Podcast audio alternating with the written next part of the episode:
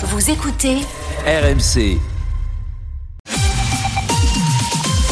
Bon réveil, merci d'avoir choisi RMC, il est 9h. RMC, la matinale week-end. Toutes vos infos avec Stéphane Jeunesse. Bonjour Stéphane. Bonjour Mathieu, bonjour à toutes et à tous. Les Restos du Cœur comptent sur vous ce week-end avec leur grande campagne de collecte. Emmanuel Macron qui réunit jeudi les chefs des partis politiques du pays pour parler Ukraine et puis le football et l'OM qui espèrent que l'expression jamais 203 soit vraie. Les Phocéens qui espèrent une troisième victoire ce soir à Clermont. Et si vous faites vos courses ce week-end, vous ne pourrez pas les louper avec leur gilet rose. Les bénévoles des Restos du Cœur attendent vos dons. 80 000 bénévoles mobilisés jusqu'à demain pour cette campagne de collecte, parmi lesquels bon nombre de nouveaux profils, des nouveaux bénévoles que Caroline Philippe a rencontrés en pleine collecte hier.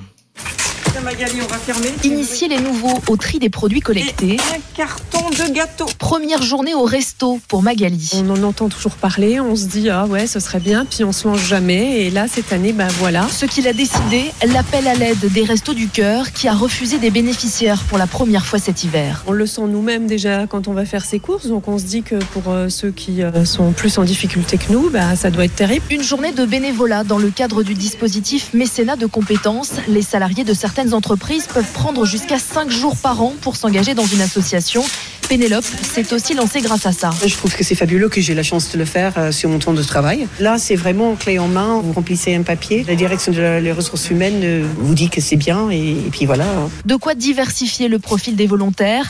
Emmanuel, responsable de ce point de collecte depuis 5 ans. Quand on est bénévole au Resto du Cœur, il faut s'engager au moins une journée par semaine. Pour les salariés comme nous, euh, ça peut être un petit peu difficile. En revanche, sur un week-end dans l'année, on peut dégager une demi-journée, voire un peu plus. Pas moins de 30 bénévoles sont mobilisés sur les 3 jours de collecte dans ce supermarché. Et si vous avez suivi hier soir le concert des Enfoirés sur TF1, eh bien vous pouvez soutenir encore les Restos du Cœur en achetant le double CD et le double DVD de ce concert dès ce matin. RMC 9h02 et l'autre titre de l'actualité ce matin, la colère des agriculteurs ne faiblit pas. Une opération escargot a été menée hier soir sur le périphérique parisien, le monde rural qui continue de profiter de la caisse de résonance du salon de l'agriculture pour faire entendre sa voix, un salon qui ferme ses portes demain soir. Et ce symbole ce matin justement de ce conflit entre industriels et agriculteurs, le conflit entre producteurs de lait et Lactalis, eh bien les deux ont trouvé un accord hier pour le premier trimestre de l'année. Lactalis va acheter les 1000 litres de lait à 425 euros. Johan Serrault est producteur de lait, il est également le président de l'Union nationale des éleveurs laitiers avec la première proposition de Lactalis début janvier à 405 euros les 1000 litres, il n'y avait pas de rémunération possible. 425 euros, ça fait une grosse différence puisque là, les éleveurs auront une rémunération peut-être pas euh, à la hauteur nécessaire vis-à-vis du travail fourni, mais euh, ça fait une grosse différence d'avoir une rémunération qui sera positive. On, y, on en vient maintenant aux images qui ont marqué ces dernières heures, ces milliers de Russes dans les rues du pays pour les obsèques d'Alexei Navalny. L'opposant de Vladimir Poutine, mort il y a deux semaines en prison, sans encore que l'on en connaisse les raisons, a été inhumé hier au sud de Moscou. Plusieurs milliers de personnes étaient réunies pour lui rendre un dernier hommage. 91 personnes ont été interpellées. Emmanuel Macron sur Twitter a, salué leur courage. Hier, le président français qui justement recevra les chefs des partis politiques du pays. Et la situation en Ukraine sera à l'ordre du jour, Sébastien Krebs.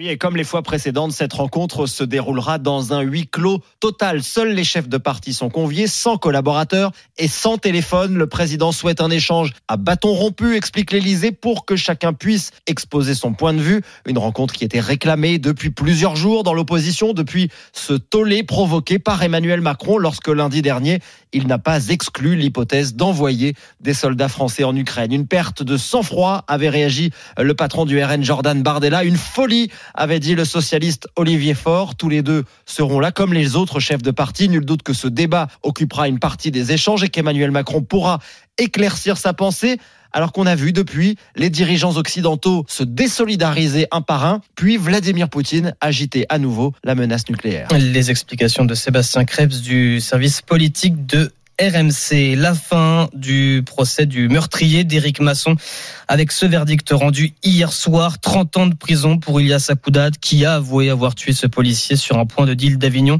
C'était en 2021. Et puis attention, si vous comptez prendre la route aujourd'hui, Bison Futé voie rouge sur toute la façade est du pays Prudence particulière sur les routes d'Auvergne-Rhône-Alpes pour ce week-end de vacances en prévision d'importantes chutes de neige. RMC, il est 9h05. Le foot avec la 24e journée de Ligue 1, marquée par ce match nul 0-0 hier soir en ouverture entre Monaco et le PSG. Une rencontre surtout marquée parce qu'il s'est passé en tribune. Kylian Mbappé, qui a été sorti à la mi-temps par le coach parisien Luis Enrique, mais il n'est pas allé rejoindre ses coéquipiers pour la deuxième période. Il est apparu en survêtement, casquette, basket, dans les gradins et non sur le banc de touche. Il était aux côtés de sa mère et de quelques supporters parisiens avec qui il a d'ailleurs fait quelques selfies. Et ça, ça fait réagir. Sur les terrains également, suite de la 24e journée du championnat. Aujourd'hui, 17h Reims-Lille, 21h Clermont-Marseille. L'OM qui a remporté ses deux derniers matchs avec Jean-Louis Grosset à sa tête. Et pour ce soir, face à Clermont, Jean-Louis Grosset qui ne veut pas relâcher la pression. Il y a beaucoup de travail. On sait que change d'entraîneur, ça veut dire qu'il y a quelque chose qui va pas. Il y avait deux matchs en quatre jours et il fallait euh, faire dans l'urgence. Je vois le travail qui reste à faire, je vois l'ambition des gens, je vois la confiance, les sourires revenir. J'ai pas envie que ça retombe. Il faut que je dise aux joueurs, il faut qu'on reste en mode commando, qu'on continue notre route. Jean-Louis Gasset. Et la rentrée pour euh, les pilotes de Formule 1. Aujourd'hui, le Grand Prix de Bahreïn départ à 16h que vous vivrez évidemment en intégralité sur RMC.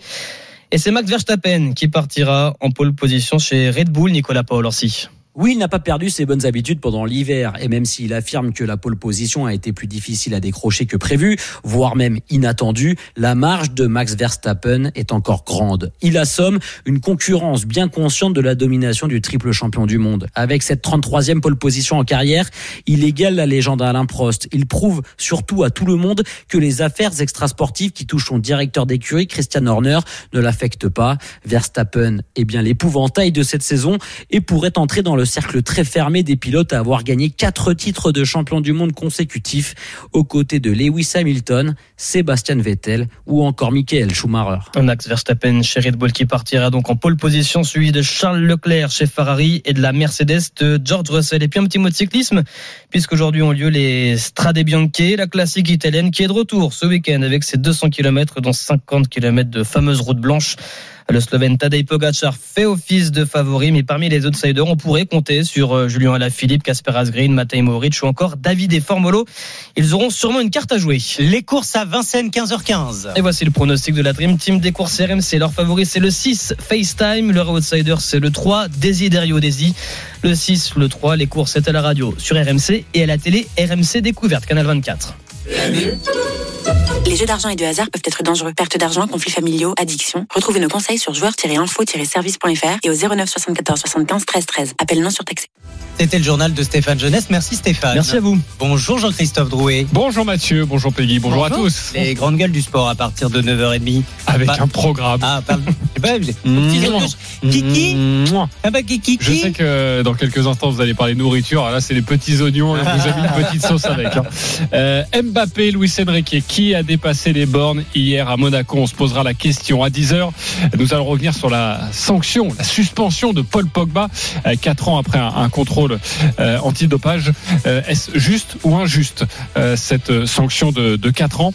Et puis nous parlerons également de, Fabien Galtier. Est-il toujours l'homme de la situation? Nous sommes quelques jours après le fiasco et le match nul face à l'Italie. Avec nous, un programme, un casting magnifique également. Morad Boudjelal, Julien Benetto, Denis Charvet et Simon Dutin. Encore 20 minutes pour vous préparer, pour vous échauffer. À tout à l'heure. 9h30 et jusqu'à midi, vos GG du sport. Et d'ici là, évidemment, Perico nous rejoint. Et oui, Perico. Ouh là là, ça a pas l'air d'aller ce matin. Ça va pas du tout parce que la salade en sachet, ça m'emballe pas du tout. La salade en sachet. Mais pourquoi la salade en sachet vous met-elle de mauvaise humeur? Vous allez tout nous dire dans deux minutes. À tout de suite. RMC, le beurre et l'argent du beurre. Bonjour Perico Légas. Bonjour Mathieu. Alors, ce matin. Ah, tu m'avais demandé comment. Non, tu m'avais demandé comment ça allait. C'était mon intro. Ah, Très oui. mal parce que je viens d'apprendre que les Français se jettent sur la salade en sachet. Et vous connaissez ce bruit ça fait euh, longtemps que ça existe quand même cette salade en sachet, mais il y a un vrai boom ces dernières années. Euh, la norme devient le dépannage, le dépannage devient la norme avec ces salades en sachet, alors que vous allez nous expliquer qu'il ne faudrait pas en abuser, Perico. Alors d'abord, je vous dis pourquoi je, vais, je vais mal. J'étais sur le salon d'agriculture avec des stands qui proposent des salades en sachet et je vois une consommatrice avec qui je discute qui me dit oh ben moi je m'embête pas, ça fait 15 ans que je fais de la salade en sachet, je m'embête pas à faire de la salade fraîche. J'ai dit 15. Elle me dit oui c'est fini, c'est dépassé, c'est tellement plus pratique. Et je me suis dit mon Dieu, mais comment on a pu en arriver là? La salade en sachet. Écoutez, là c'est quand même le comble, ce que vous disiez à l'instant Mathieu, c'est quand même le comble de la facilité euh, dans la paresse. Il y a rien de plus simple que de préparer une salade fraîche. Je veux bien, faut l'éplucher, l'essorer un petit peu, mais c'est tellement délicieux, c'est tellement bon. Faut avoir son essoreuse dans le tiroir qui prend beaucoup de place. Je suis désolé de vous le dire. Faut la laver.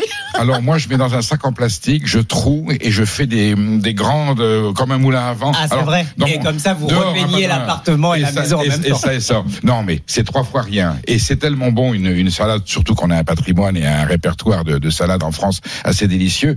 Et pensez euh, à ces gens qui, de la salade, en plus, on sait qu'elle a elle a été cueillie, donc elle a perdu toutes ses propriétés nutritionnelles. Elle a dû avoir un traitement pour l'emballage, pour la alors. conservation. On va y venir. Enfin voilà, c'est la dernière chose à faire. Sauf, et j'avoue humblement que quatre ou cinq fois par an, quand il y a une urgence, ou s'il y a que ça dans la petite supérette où vous êtes chez des amis ou un dimanche, faut pas les vous en bannir profitez. Mais ça reste du dépannage. Et là, je veux bien. Mais que ça devienne la norme quotidienne ou- hebdomadaire, là, ça me pose un problème. Alors, avant de savoir ce que contiennent ces sachets et pas que du bon, Perico, écoutons ces chiffres quand même assez hallucinants. Bonjour Clara Gabillet. Bonjour. C'est vrai que c'est pratique, c'est rapide et de plus en plus de Français achètent ces salades en sachet. Eh bien oui, ils en mangent chaque année 113 000 tonnes. C'est devenu une habitude pour beaucoup.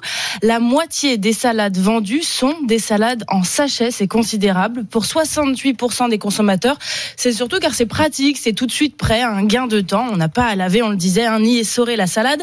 Ça a du succès ces dernières années, mais cela fait euh, quand même un moment que ces salades en sachet existent depuis les années 80.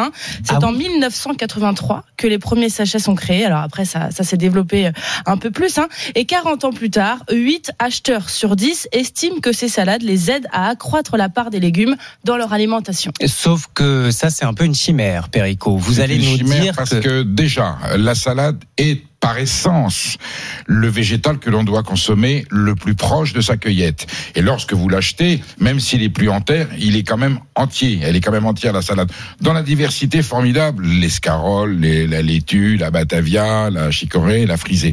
Là, ah, je veux bien que c'est vrai que bon, on, peut jouer sur le fait qu'on peut, on, peut- on peut jouer d'une variété à l'autre, mais il y a un problème de, il y a un risque malgré tout.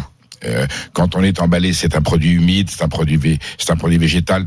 Il y a quand même un risque, même s'il est mineur, il y a un risque d'intoxication. Bah, de toute façon, on le voit bien. Parfois, quand on est proche de la date limite de consommation, elles sont déjà un peu flétries.